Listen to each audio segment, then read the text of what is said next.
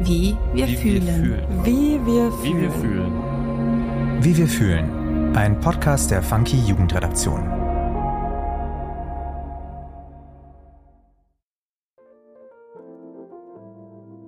Hi, ich bin Anna und du hörst den Funky Podcast Wie wir fühlen. Hier übernimmt die Gen Z das Wort und spricht mit spannenden Gästen über das, was ihr Leben auf den Kopf stellt. In meinen Folgen dreht sich alles um zwischenmenschliche Themen. Hier erfahrt ihr, was junge Menschen in ihren Beziehungen beschäftigt und was freundschaftliche, familiäre und romantische Beziehungen ausmacht. Mein heutiger Gast ist Julia Schneider. Sie ist 32 Jahre alt und Coach für People Pleasing. Auf Instagram betreibt sie Aufklärungsarbeit und bietet außerdem Coachings an. Eigentlich hat sie einen Bachelor in Wirtschaftspsychologie, hat sich dann aber doch für eine Ausbildung zum systemischen Coach entschieden. Ich spreche mit ihr heute über das Thema People Pleasing, was dahinter steckt und über einige Tipps für Menschen, die öfter Ja sagen, als sie eigentlich möchten. Ja, liebe Julia, herzlich willkommen bei Wie wir fühlen. Ich freue mich sehr, dass wir heute miteinander sprechen und lass uns direkt zur ersten Frage kommen. Wie fühlst du dich heute? Voll die schöne Frage und passend. Ich fühle mich ein bisschen nervös, weil ich nicht so oft Podcast-Interviews mache, obwohl ich einen eigenen Podcast habe. Aber eigentlich fühle ich mich heute richtig gut. Habe schon meinen Kaffee in der Sonne getrunken und fühle mich gut und freue mich. Das klingt auf jeden Fall nach einem schönen Start in den Tag. Und vielleicht magst du unseren HörerInnen, die dich noch nicht kennen, einmal erzählen, wer du bist, was du so machst und vor allem, wie du dahin gekommen bist, wo du jetzt bist. Also ich bin die Julia, ich bin 32, ich wohne in der Nähe von München, bin da auch schon aufgewachsen, immer in irgendwo in Bayern. Ich habe Wirtschaftspsychologie ursprünglich studiert und habe dann ganz klassisch in einem Unternehmen angefangen im Personalwesen, war acht Jahre auch im, im Personalbereich, auch vier Jahre als Führungskraft. Und dann habe ich letztes Jahr was für mich Mutiges gemacht. Ich habe nämlich meinen Job gekündigt und bin jetzt selbstständig als Coach für Frauen und habe Gedankenpionierinnen gegründet. Ich habe ansonsten recht viele Tiere. Das ist auch so mein Hobby. Also meine Hündin Ella, mit der lebe ich da und noch diverse weitere. genau. Und also ich begleite jetzt aktuell Frauen dabei, dass sie mehr für sich einstehen, dass sie sich selbst besser kennenlernen und so ihren Weg im Leben finden. Und auf deinem Instagram-Account sprichst du viel über mentale Gesundheit, du hast es schon gesagt, und deine Gedankenrevolution. Kannst du vielleicht kurz erläutern, was damit genau gemeint ist? Voll gern. Also, wie komme ich auf den Begriff Gedankenrevolution? Also, so heißt meine Begleitung. Also, ich begleite Frauen über einen gewissen Zeitraum dabei und habe dieses Programm Gedankenrevolution genannt, weil es so ist, dass das, was wir über uns glauben und denken, hat einen riesen Einfluss auf unser Leben. Und jeder von uns trägt so bestimmte Glaubenssätze und Gedanken in sich und wir denken, dass die wahr sind. Das muss aber gar nicht stimmen. Und es macht total Sinn, diese Gedanken ab und an zu hinterfragen oder, wie ich es eben nenne, zu revolutionieren. Ein Beispiel, was einen weniger krassen Einfluss vielleicht aufs Leben hat, aber dennoch das vielleicht gut zeigt, ist, wenn ich immer von mir denke, ich bin unmusikalisch, weil das wurde mir halt mal gesagt, mit sieben oder so hat es halt immer geheißen, ja, Julia, das war bei mir zum Beispiel auch so, meine Schwester ist musikalisch und ich bin dafür kreativ. Also mir wurde immer gesagt, ich habe kein Rhythmusgefühl, ich bin halt unmusikalisch, dafür kann ich aber gut zeichnen. Was zur Folge hatte, dass ich immer gedacht habe, das habe ich einfach so festgeschrieben für mich, ich bin unmusikalisch und deswegen habe ich nie ein Instrument gelernt. Und jetzt zum Beispiel vor drei Jahren habe ich ein Instrument entdeckt, was voll mein Herz irgendwie berührt hat und habe das gelernt. Die Handpan, ich weiß nicht, ob dir das was sagt. Das sieht man bei Straßenmusikern ganz oft. Das schaut aus wie so ein großes UFO irgendwie. Und ich habe das gehört. Ich habe mir gedacht, boah, was ist das? Und ich möchte das lernen und spielen. Und dann bin ich auch schon zu der Lehrerin dahin, also habe jemanden gesucht, der mir das beibringen kann. Und dann habe ich zu ihr gesagt, ich bin total unmusikalisch. Dann hat sie gesagt, wie kommst du denn da drauf? Dann sage ich, weiß ich eigentlich nicht. Äh, Genau. Und dann habe ich das gelernt und jetzt spiele ich das und das ist voll mein Ding und ich denke überhaupt nicht mehr von mir, ich bin unmusikalisch. Also es war so ein Gedanke, der einfach in mir war, aber gar nicht gestimmt hat. Und jetzt bei unmusikalisch oder unsportlich, unkreativ hat es nicht so einen großen Einfluss. Aber wenn ich von mir zum Beispiel denke, ich bin dumm oder ich bin ähm, nicht so viel wert wie andere, das können auch Gedanken sein. Oder ich habe immer Pech in meinem Leben, dann sind es Gedanken, die schon einen krassen Einfluss haben. Und das ist gar nicht so leicht, die aufzuspüren. Und das mache ich so mit meinen Coaches. So Gedanken aufspüren und die revolutionieren, sodass man Gedanken hat, die eher förderlich sind, ja, oder die einem im Leben halt unterstützen. Mhm. Und in dieser Folge soll es jetzt spezifisch um das Thema People Pleasing gehen. Und vielleicht kannst du da auch nochmal erklären, weil du ja sehr viel zu dem Thema postest, was das überhaupt ist und was People Pleasing eventuell mit auch Co-Abhängigkeit, was vielleicht ein bisschen geläufiger ist, der Begriff, zu tun hat.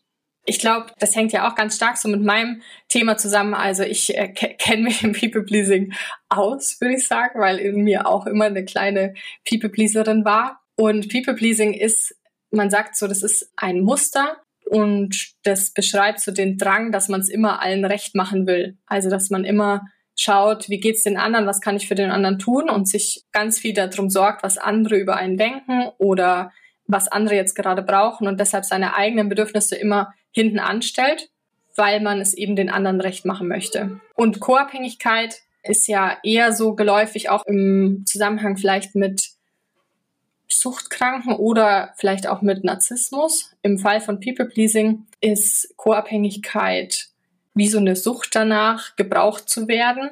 Also ich brauche diese Bestätigung. Also ich brauche einen anderen, der mir sagt, dass ich wertvoll bin, weil ich praktisch von mir selbst vielleicht nicht so denke, dass ich wertvoll bin das ist jetzt im Zusammenhang mit People-Pleasing vielleicht die Co-Abhängigkeit.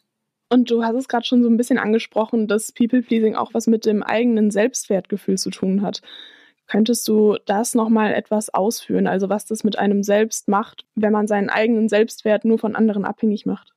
Vielleicht ist erstmal wichtig zu wissen, dass People-Pleasing was ist, was man gelernt hat, weil man es lernen musste. Ganz oft entsteht es so in der Kindheit, dass man eben denkt, man muss sich selbst zurücknehmen um andere glücklich zu machen. Oder man lernt, man ist für die Gefühle anderer verantwortlich. Also ich muss darauf achten, wie ich mich verhalte, weil das sonst jemanden traurig macht oder weil es sonst jemanden wütend macht. Deswegen muss ich aufpassen, wie ich mich verhalte. Und wenn ich immer nur beim anderen bin, also wenn ich darauf trainiert bin, zu spüren, wie es anderen geht, was die brauchen und immer die ganze Zeit zu scannen, was will mein Gegenüber, dann drehe ich den praktisch ganz laut, um den halt gut zu hören und mich selbst drehe ich ganz leise. Und irgendwann verliere ich voll den Kontakt zu mir, weiß gar nicht mehr, wer bin ich eigentlich, was brauche ich eigentlich, sondern weil ich immer nur eben beim anderen bin.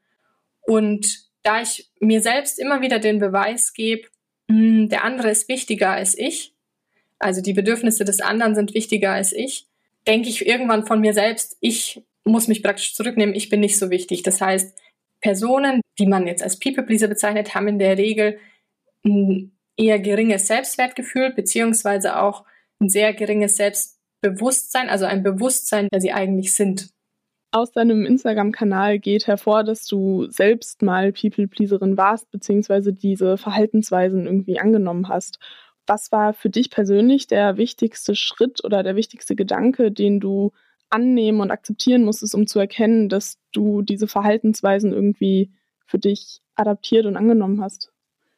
Voll gute Frage. Also ich habe, glaube ich, zu dem Zeitpunkt, als ich angefangen habe, daran zu arbeiten, kannte ich das Wort People Pleasing nicht und ich habe es nicht so gecheckt. Das habe ich erst viel später kapiert. Was, glaube ich, für mich total wichtig war zu erkennen, ist, dass ich eigentlich gar keinen Kontakt zu mir habe und gar nicht weiß, wer ich bin wenn ich praktisch jetzt nicht Tochter bin oder Enkelin bin oder Angestellte bin oder Schwester bin oder Freundin bin von jemandem, dann dachte ich mir, wenn all diese Erwartungen weg sind und ich ganz ehrlich bin zu mir selbst, wer ist dann da noch übrig? Und das war voll krass, das zu erkennen, dass ich so lost bin irgendwie und irgendwie so ein Leben geführt habe, wo ich gar nicht wusste, ist es das Leben, was ich eigentlich will oder was alle anderen wollen, was ich führe. Das habe ich so gecheckt, würde ich sagen, in dem Moment. Das war voll wichtig, das zu erkennen. Aber in dem Moment habe ich das noch nicht als was Positives empfunden. Also das war, ich glaube, 2017 und da war ich frisch verheiratet, also erst seit einem Jahr. Und dann habe ich mir gedacht, will ich das eigentlich alles? Und voll angefangen zu zweifeln und habe mich dann tatsächlich auch getrennt und dann bin ich nicht da gestanden und habe mir gedacht, ja, voll gut, dass ich das jetzt erkannt habe, dass ich nicht so in Kontakt zu mir bin, sondern ich habe mich krass schuldig gefühlt. Meinst du, dass dieses Schuldgefühl dann auch aus so People-Pleasing raus entstanden ist? Ja, voll. Ich war mit meinem Partner oder ja damals Mann zusammen und das war ein ganz toller Mensch. Und dass ich den jetzt so verletzt, also obwohl er eigentlich nichts falsch gemacht hat, nur weil ich jetzt so ins Zweifeln gekommen bin, ich habe mich noch nie in meinem Leben so schuldig gefühlt. Und zwar, weil Klar, weil ich als People-Pleaserin gelernt habe, ich bin für die Gefühle anderer verantwortlich. Und da war es ja wirklich so. Ich habe ja wirklich jemanden arg verletzt. Eine einseitige Trennung ist immer was super Verletzendes. Und in dem Moment habe ich einfach gedacht, mit mir ist was kaputt. Also, dass ich sowas Tolles wegschmeiß, also wo jeder gesagt hat, alles läuft bei dir voll gut, du hast einen Job, weil deine Bachelorarbeit schreibst du, du hast eine schöne Wohnung, du bist frisch verheiratet, jetzt äh, ist es alles voll gut. Und dass ich das so komplett wegkipp und mir sag, ja, ich weiß jetzt auch alles nicht und in so ein WG-Zimmer ziehe, das war ja von außen voll gaga, ja. Und also das war keine schöne Zeit, deswegen habe ich das auch, weil du ja gesagt hast, so, dass ich den annehmen und akzeptieren musste. Also ich habe es gar nicht akzeptiert, ich habe mich einfach nur schuldig gefühlt.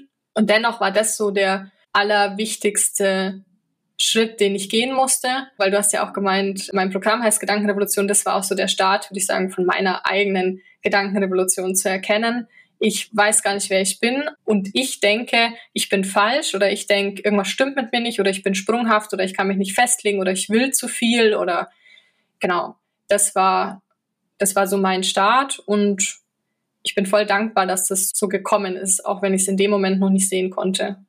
Und wenn du das vergleichst mit dem, wo du heute stehst, was wäre da sozusagen so dein Fazit raus, was du alles schon geschafft hast? Also vor allem denke ich mir jetzt so, es war es total wert, und ich bin meinem 26-jährigen Ich super dankbar, dass es diesen Mist äh, da durchgemacht hat.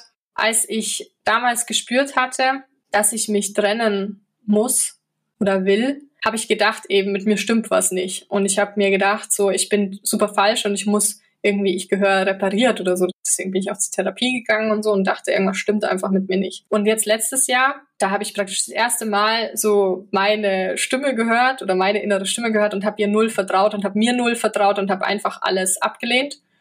Und letztes Jahr zum Beispiel habe ich dir ja gesagt, da habe ich gekündigt und habe ich auch diese innere Stimme gehört und habe mir gedacht, hey, du hast einen mega guten Job. Das Unternehmen, in dem du arbeitest, ist richtig, richtig cool.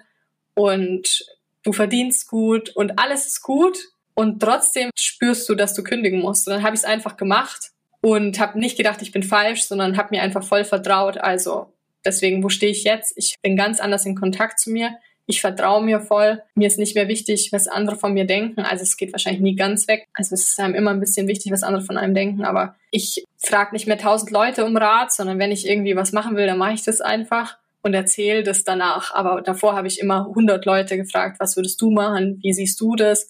Das mache ich alles nicht mehr. Und ich bin jetzt voll ich selbst geworden. Ich traue mich jetzt auch.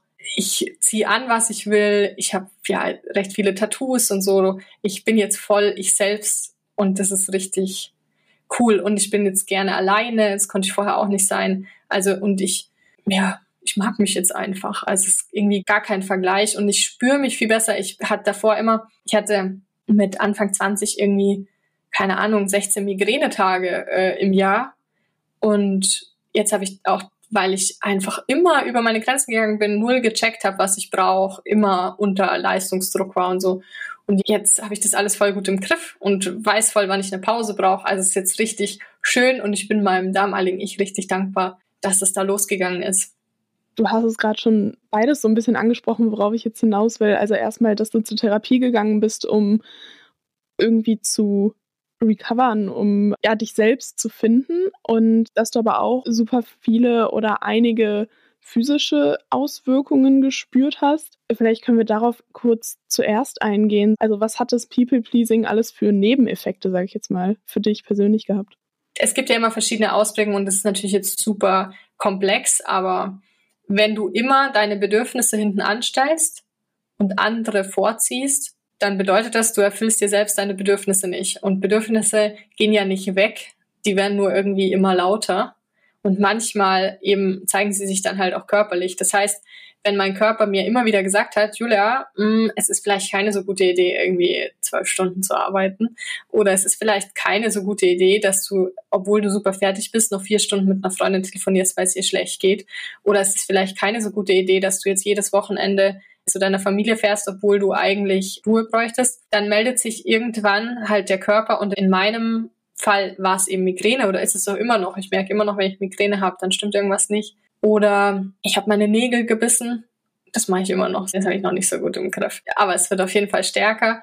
Das zieht ganz viel Kraft insgesamt, weil man ja nie auftankt und man ist immer recht schlapp. Und ansonsten, was eine ganz typische Nebenwirkung, sag ich mal, von People Pleasing ist, sind so Gedankenkarusselle. Also, dass man sich über alles Gedanken macht, dass man sich die ganze Zeit hinterfragt. Und Gedankenkarusselle sind auch was super anstrengendes. Wenn man am Abend im Bett liegt und sich fragt, war das okay, dass ich das so gemacht habe? Oder da steht jetzt ein Gespräch an, wie will ich das führen? Oder also einfach diese tausende Gedanken irgendwie im Kopf ist was ganz Anstrengendes. Und das haben auch meine Coaches voll oft. Das hast du auch gerade schon so ein bisschen angesprochen. Und zwar, dass du, obwohl du super fertig warst, dann noch vier Stunden mit einer Freundin telefoniert hast, weil es ihr auch schlecht ging. Inwiefern siehst du die Verantwortung, was das angeht, nicht nur bei den People-Pleasern, sondern auch bei deren Umfeld? Also zum Beispiel bei deiner Freundin, die dann sagt, hey, lass uns vielleicht doch dann morgen telefonieren, wenn du auch wieder einen Kopf dafür hast. Das ist so ein bisschen schwierig, weil People-Pleaser erziehen sich ihr Umfeld auch. Also das heißt, das Umfeld ist es gewohnt, dass die Person immer da ist, äh, immer gerne zuhört. Es ist gar nicht so das Bewusstsein da in dem Umfeld, dass es der Person vielleicht auch schlecht gehen könnte. Nee, genau, aber auch, weil sie das selbst nie richtig sagt. Also die hört sich immer an, was halt alle anderen brauchen und ist hier, die ist halt eine super Freundin und ist immer da, wenn man sie braucht. Aber sie erzählt auch gar nicht so richtig vielleicht, wenn es ihr jetzt gerade nicht gut geht, weil sie den anderen nicht zur Last fallen möchte. Das heißt, es ist fürs Umfeld schwierig. Es gibt natürlich auch so Situationen in so Freundschaften, glaube ich, ist es viel die Dynamik, die so entstanden ist. Und da darf vor allem die People-Pleaserin erstmal dran arbeiten, würde ich sagen. Und gleichzeitig gibt es auch Situationen, wo man schon, finde ich, zu irgendwas gedrängt wird vielleicht. Da finde ich schon, dass das Umfeld oder dass da die Gesellschaft ein kleines Problem hat. Ich trinke zum Beispiel keinen Alkohol, habe auch noch nie Alkohol getrunken und das ist ja was, was nicht akzeptiert wird. Also wenn du da auf einer Feier bist, dann heißt ja ein Glas, jetzt eigentlich so ein Langweiler. Und für eine People-Pleaserin ist es natürlich ein bisschen schwieriger, weil die denkt dann so ganz schlimme Sätze so, ja, aber heute ist ja mein Geburtstag, ein Glas für mich oder was weiß ich. Und das sind Sätze, die finde ich ätzend. Ich finde, sowas braucht's nicht. Also da darf man sich schon reflektieren, wenn mir jemand gegenübersteht, der mir was sagt, dass ich das vielleicht einfach akzeptiere und denjenigen, also generell überreden, finde ich, da darf man schon drauf schauen oder jetzt wie beim Alkohol darf, glaube ich, schon die Gesellschaft da so ein bisschen, bisschen sich da ändern. Aber ansonsten bin ich immer der Meinung, ich setze nicht so beim anderen an, sondern immer bei mir selbst. Und ich hoffe jetzt nicht, dass der andere einfach sieht, dass es mir schlecht geht, sondern es ist meine Verantwortung, das zu sagen. Also es ist meine Verantwortung, was ja auch cool ist, weil dann kann ich es ändern, dann bin ich nicht vom anderen abhängig. Aber generell finde ich in der Freundschaft oder in einer Beziehung, finde ich natürlich Verständnis oder dieses Akzeptieren von Grenzen oder dieses empathisch sein, wenn ich merke, der andere, der erzählt mir nie, wie es einem geht, dann kann ich schon mal nachfragen. Aber ich bin immer der Meinung, man ist für sich selbst verantwortlich und darf dann an sich arbeiten, wenn man da noch nicht so gut drin ist. Und was können die Menschen tun, die noch nicht so gut darin sind, die sich noch nicht trauen, aktiv und bestimmt Nein zu irgendwas zu sagen? Was können die tun? Wo können die anfangen? Naja, die müssen erstmal checken, dass sie es gar nicht wollen. Die verstehen gar nicht, dass sie über ihre Grenzen gehen, weil die ihre Grenzen gar nicht kennen. Also die hören ihre Bedürfnisse nicht, kennen ihre Grenzen gar nicht. Und da dürfen die erstmal, also wenn das zu viel ist, Nein zu sagen, sie dürfen erstmal spüren, wo sie überall über ihre Grenzen gehen. Und das ist zum Beispiel, wenn mich jetzt eine Freundin fragt, willst du am Wochenende was machen? Dass ich nicht automatisch sag ja, weil ich das halt gewohnt bin, immer ja zu sagen, sondern dass ich mal reinspüre in mich und mir denke, hm, wie geht's mir denn gerade? Und was bräuchte ich eigentlich gerade? Fühlt sich das gut an? Habe ich da Lust drauf? Oder bin ich eigentlich ziemlich fertig und bräuchte Ruhe? Und dann ist der erste Schritt und der wichtigste für den Anfang, dass man so eine bewusste Entscheidung trifft. Also, dass man seine Grenze wahrnimmt oder dass man sein Bedürfnis wahrnimmt und dann so eine bewusste Entscheidung trifft. Will ich das, will ich dem Bedürfnis nachgehen? Und wenn nein, weil mir das wichtiger ist oder weil ich mich nicht traue, nein zu sagen, dass ich mich dafür dann aber bewusst entscheide. Also, dass ich die Konsequenzen kenne, dass ich weiß, ich kann jetzt mit meiner Freundin da was machen, dann ignoriere ich aber mein Bedürfnis nach Ruhe und dann muss ich aber am Sonntag wenigstens vielleicht Ruhe geben. Oder Wenn ich das schon total gespürt habe und mir sagen möchte, so, ich sag das jetzt meiner Freundin einfach oder meinem Partner oder wem auch immer, dass ich dann anfange, vielleicht nicht Nein zu sagen, sondern dass ich anfange, mal von mir zu sprechen erstmal, dass ich dem anderen mal sage, wie es mir geht. Es ist nämlich ein großer Unterschied im Gefühl, ob ich sage, nee, da habe ich keinen Bock, sorry, aber danke, dass du mich fragst. Oder ob ich sage, hey, voll nett, dass du mich fragst. Ich merke gerade, ich bin im Zwiespalt, weil einerseits will ich dich irgendwie jetzt nicht enttäuschen. Ich weiß, dass du gerne was mit mir machen möchtest und ich habe irgendwie Angst, dass du da jetzt sauer bist, auch wenn es vielleicht jetzt gar nicht gerechtfertigt ist. Also ist halt so in meinem Kopf. Aber andererseits geht's mir gerade nicht so gut und die ganze Woche war schon voll stressig und ich merke, ich bräuchte am Wochenende mal ein bisschen Zeit. Also erstmal so sagen, was so in mir los ist. Also wenn ich jetzt kein Nein über die Lippen bringe und dann kann mich der andere auch viel besser verstehen. Also sagst du, dass das Bewusstsein erstmal dafür, was man wirklich möchte und eine bewusste Entscheidung auf der einen Seite und auf der anderen Seite halt dieses Kommunizieren von seinen eigenen Gefühlen mit am wichtigsten ist. Genau. Das sind die zwei oder drei wichtigsten Schritte überhaupt, würde ich sagen. Du hast ja auch schon ein bisschen von deiner Reise erzählt und wo du am Anfang standest. Um, ähm, auf Instagram hast du gepostet, dass du an deinem 26. Geburtstag, dass es dir an dem Tag selber überhaupt nicht gut ging, weil du halt diese Realisation sozusagen hattest, dass du gar nicht für dich selbst lebst, sondern für quasi alle anderen in deinem Umfeld? Und welche Gefühle löst das heute in dir aus, wenn du an den Tag zurückdenkst? Also erstmal war der Tag voll kacke.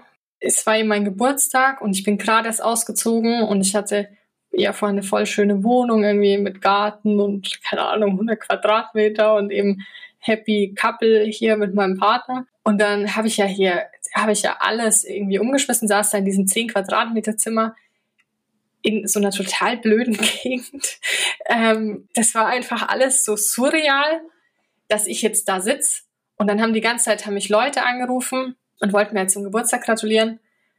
Und ich wollte aber mit niemandem sprechen. Also ich hatte keinen Bock auf niemanden und wollte einfach so allein sein, war aber gleichzeitig voll traurig und konnte gar nicht fassen, dass ich das jetzt alles irgendwie gemacht habe. Deswegen war das echt ein ganz schlimmer Tag. Und gleichzeitig, wenn ich jetzt heute dran zurückdenke, dann empfinde ich vor allem mal Mitgefühl für mein 26-jähriges Ich, weil ich weiß, wie es ihr ging. Und ich hätte so das Bedürfnis, sie so in den Arm zu nehmen und ihr zu sagen, so, hey, das wird alles gut und das wird sich auch lohnen. Aber vor allem, also wenn ich jetzt daran denke, bin ich nicht traurig, sondern es ist vor allem eben dieses Mitgefühl, was ich mir selbst gegenüber empfinde und eigentlich auch ein bisschen stolz, würde ich sagen, weil es eigentlich schon ziemlich gut gelaufen alles. Es braucht mehr starke Frauen und mehr Frauen, die ihre Grenzen setzen. Und für Frauen, die sich fragen, war es das schon? Das sind Sätze, die man auf deinem Instagram-Account findet. Warum machst du deine Arbeit überwiegend für Frauen? Oder ausschließlich sogar? Ja, ausschließlich sogar, ja. Also das Thema Female Empowerment ist mir generell einfach total wichtig, weil das ja ein Fakt ist, dass Frauen immer noch nicht so die gleichen Bedingungen haben. Und weil ich das einfach so empfinde, weil ich da noch vieles, was in der Gesellschaft so ist, als ungerecht empfinde. Also ich finde, dass das bei Männern auch so, aber bei Frauen berührt es mich jetzt halt gerade sehr, diese Themen, dieses, was für Erwartungen an Frauen gestellt werden, also was die alles erfüllen sollen, was die alles sein sollen, was die alles nicht sein sollen. Das äh, ist was, was mich ziemlich nervt, erstmal. Dann würde ich mich schon auch als Feministin bezeichnen und dass Feminismus was ist, was ich sehr unterstütze und wo ich sehr wichtig finde. Und wenn man jetzt auf People-Pleasing schaut, ist das einfach was, was viel mehr Frauen haben als Männern. Also es ist nicht so, dass Männer das nicht haben, aber Frauen sind ja so diese, diese sich kümmern, sich kümmern sollen, für andere sorgen. Sagt man ja, das liegt in der Natur der Frau. Das mag stimmen zu einem gewissen Teil. Und gleichzeitig ist es jetzt auch so ein bisschen die Erwartung schon. Und mir ist es einfach super wichtig, dass Frauen checken. Das ist immer wieder, wenn Frauen zu mir kommen, die sitzen mir dann gegenüber und sie kapieren gar nicht, was das für tolle Menschen sind, ja, oder was sie alles können und die sich selbst so klein halten und immer denken, dass mit ihnen was nicht in Ordnung ist und dass sie irgendwie anders sein müssten. Das macht mich so wahnsinnig, ja. Ich würde immer am liebsten durch den Laptop sie irgendwie schütteln und ihnen sagen, dass sie das alles dürfen und dass sie halt Nein sagen dürfen und dass sie mehr wollen dürfen und dass sie nichts drauf geben sollen, was eine Frau erreichen soll, ob die jetzt ein Kind kriegt oder ob die kein Kind kriegt oder ob die jetzt Karriere macht oder ob die Hausfrau ist oder was auch immer, dass sie einfach sich erlauben soll, das zu tun, worauf sie Bock hat und ihren Weg so finden. Das ist so einfach mein Herzensthema. Und das ist einfach aus meiner Erfahrung heraus eher was, was Frauen betrifft und deswegen habe ich das so für mich entschieden. War für mich gar kein Zweifel, dass ich so mache. Also sagst du, es ist auch so ein bisschen strukturell und systematisch bedingt, dass Frauen da eher von betroffen sind als Männer. Also dass Frauen sich eher in diese ja, Mutterrolle ja schon fast reingezwungen fühlen. Ganz genau. Also dieses, ich bin als Frau dafür da, für andere zu sorgen. Das ist ja also eine Grundüberzeugung von dem People Pleaser. Also ich bin dafür da, die Bedürfnisse anderer zu erfüllen. Boah, und ich denke mir halt so, nee, äh, äh, du bist schon auch noch da. Und ich glaube, da braucht's mehr. Und auch in Jobs, es gibt ja viele Jobs, wo das auch immer, wo halt Männer dominiert sind oder immer noch die Führungskräfte-Ebene. Also ich habe das ja auch erlebt, im Personalwesen zum Beispiel arbeiten überwiegend Frauen also nicht überwiegend, aber die Mehrheit ist deutlich weiblich. Und trotzdem sind die Führungskräfte aber immer, wo ich war, sind dann wieder männlich, weil eine Frau wird halt dann schwanger, die ist dann halt weg oder ist ja auch gefährlich. Ich bin jetzt zum Beispiel 32. Ich glaube, wenn ich mich jetzt irgendwo festanstellen lassen, also was ich jetzt nicht vorhabe, weil ich jetzt selbstständig bin, aber dann heißt so, ja, die wird jetzt dann schwanger. Das ist einfach was, das, das macht mich einfach wahnsinnig. Jetzt hast du dich ja auf deiner eigenen Reise dazu entschieden, auch andere Leute mitzunehmen. Wie sehr hättest du dir selber jemanden wie dich, sage ich jetzt mal, gewünscht, als du den Anfang sozusagen gemacht hast, als du deine Reise angetreten bist? Ich hätte so jemanden auf jeden Fall gebraucht. Also ich habe Gott sei Dank irgendwie ja trotzdem jemanden gefunden. Als ich damals zur Therapie gegangen bin, habe ich ja da angerufen und habe gesagt, ja, mit mir, mit mir stimmt was nicht. Ähm, und äh, ich habe hier alles äh, in Sand gesetzt. Ich weiß gar nicht warum. Also bitte sagen Sie mir, was halt mit mir nicht stimmt. Und was mein Therapeut gemacht hat, ist mir eigentlich die ganze Zeit gesagt, mit Ihnen ist alles in Ordnung. Sie sind eigentlich genau richtig so. Und ich habe das hab ich am Anfang so krass genervt, weil ich mir gedacht habe, nee, hast du mir nicht zugehört. Also das hat mir schon sehr geholfen. Und gleichzeitig hätte mir jemand, was ich jetzt merke, was meinen Coaches irgendwie viel Mut gibt, ist, dass das halt jemand war, der auch schon so eine Reise erlebt hat, weil sie das Gefühl haben, dann kann ich sie noch besser verstehen. Oder sie sind verstanden, sie sind nicht verrückt oder die hat es genauso gemacht und es hat sich bei ihr gelohnt. Ich glaube, allein dieses, da ist schon mal jemand diese Reise gegangen und es ist für die Person gut ausgegangen. Also das hätte ich mir damals total gewünscht. Und ich merke jetzt auch, was das für meine Coaches irgendwie, was sich da tut, ist schon, ist schon heftig. Und deswegen bin ich froh. Also ich bin dankbar um die Personen, die ich dabei hatte. Und gleichzeitig hätte ich mir natürlich auch so ein Role Model irgendwie, hätte ich auf jeden Fall gut brauchen können. Aber dann ist es ja umso schöner sozusagen, dass du das jetzt für andere Frauen sein kannst. Wir kommen schon zur letzten Frage jetzt in dieser Folge. Hast du für diejenigen, die mit ihrem Verhalten unzufrieden sind, Tipps, wie sie in ersten kleinen Schritten sich so oder ihr Verhalten so ändern können, dass sie sich irgendwie besser mit sich selbst fühlen? Also erstmal, hm, weil das ist so, ich, ich kenne ja die Gedanken voll, also auch weil du jetzt so sagst, so, weil die sind jetzt mit ihrem Verhalten unzufrieden. Die sind immer mit sich unzufrieden, ja. Also die sind mit ihrem Verhalten unzufrieden und dann ärgern sie sich so, ah, jetzt habe ich schon wieder nicht geschafft, irgendwie meine Grenze zu vertreten, jetzt habe ich schon wieder nicht geschafft, Nein zu sagen. Und dann erstmal, finde ich den allerwichtigsten Schritt, dass man erstmal aufpasst, wie man mal mit sich redet. Dass man erstmal erkennt, hey, ich kann es jetzt gerade nicht besser und ich kann es deshalb nicht, weil ich das damals so gelernt habe und es ist einfach ein Muster, was ich für mich habe und es ist voll traurig, dass ich das Muster so gelernt habe und jetzt höre ich aber mal auf, mich dann auch noch dafür irgendwie fertig zu machen, sondern erstmal so Mitgefühl mit sich selbst und erstmal so erkennen, ja, ich kann es gerade nicht anders und ich gebe jetzt aber schon mein Bestes. Also erstmal so dieses nicht immer das habe ich nicht geschafft und da hätte ich eigentlich so reagieren müssen und warum bin ich so blöd und mache mir immer so viele Gedanken. Also erstmal das mal stoppen, das mal das Wichtigste. Und dann, ich sag zu meinen Coaches zum Beispiel, sie sollen dreimal am Tag mal in sich reinspüren. Also morgens, mittags und abends und das ist so super simpel eigentlich und auch so, man denkt sich so, was soll das, dass ich mich jetzt dreimal am Tag frage, wie geht's mir? Aber das fängt schon mit so Grundbedürfnissen an, die man nicht checkt. Also bin ich mir wirklich ganz sicher, dass wenn du so mittags in dich reinspürst und denkst, habe ich gerade Hunger, habe ich gerade Durst, also weil sie wirklich jeglichen Kontakt verloren haben und dann zum Beispiel den ganzen Tag durchackern und dann merken, ich habe heute noch gar nichts getrunken oder ich habe heute irgendwie ein Glas getrunken und erstmal solche ganz kleinen Sachen anfangen zu kapieren. Ähm, das finde ich wichtig. Also diesen dreimal, diesen Check-in am Tag, wie geht's mir, was brauche ich gerade, was wäre ein Schritt, was ich jetzt tun kann, um das zu erfüllen, was ich brauche. Also wenn ich Ruhe brauche, kann ich mich vielleicht mal zehn Minuten in die Sonne hocken. Also mal wieder zu versuchen, so Kontakt zu sich aufzubauen. Das sind, finde ich, die ersten zwei wichtigen Schritte. Wie rede ich mit mir?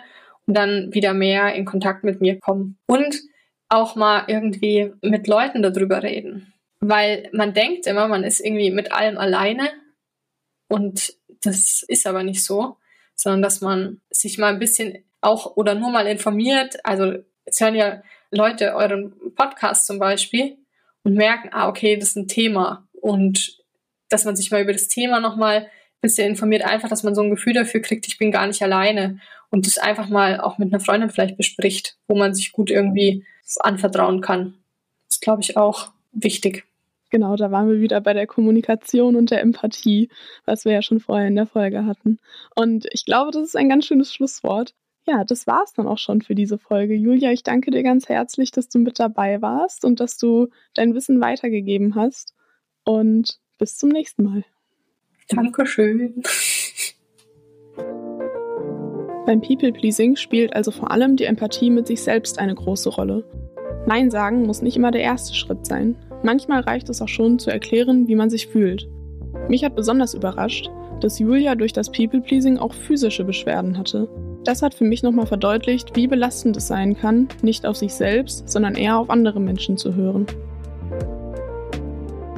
Wie wir fühlen ein Podcast der Funky Jugendredaktion. Produktion und Redaktion Anna Ingerberg, Lena Enders und Nina Sabo. Schnitt und Sound Markus Klose und Max Wiegand.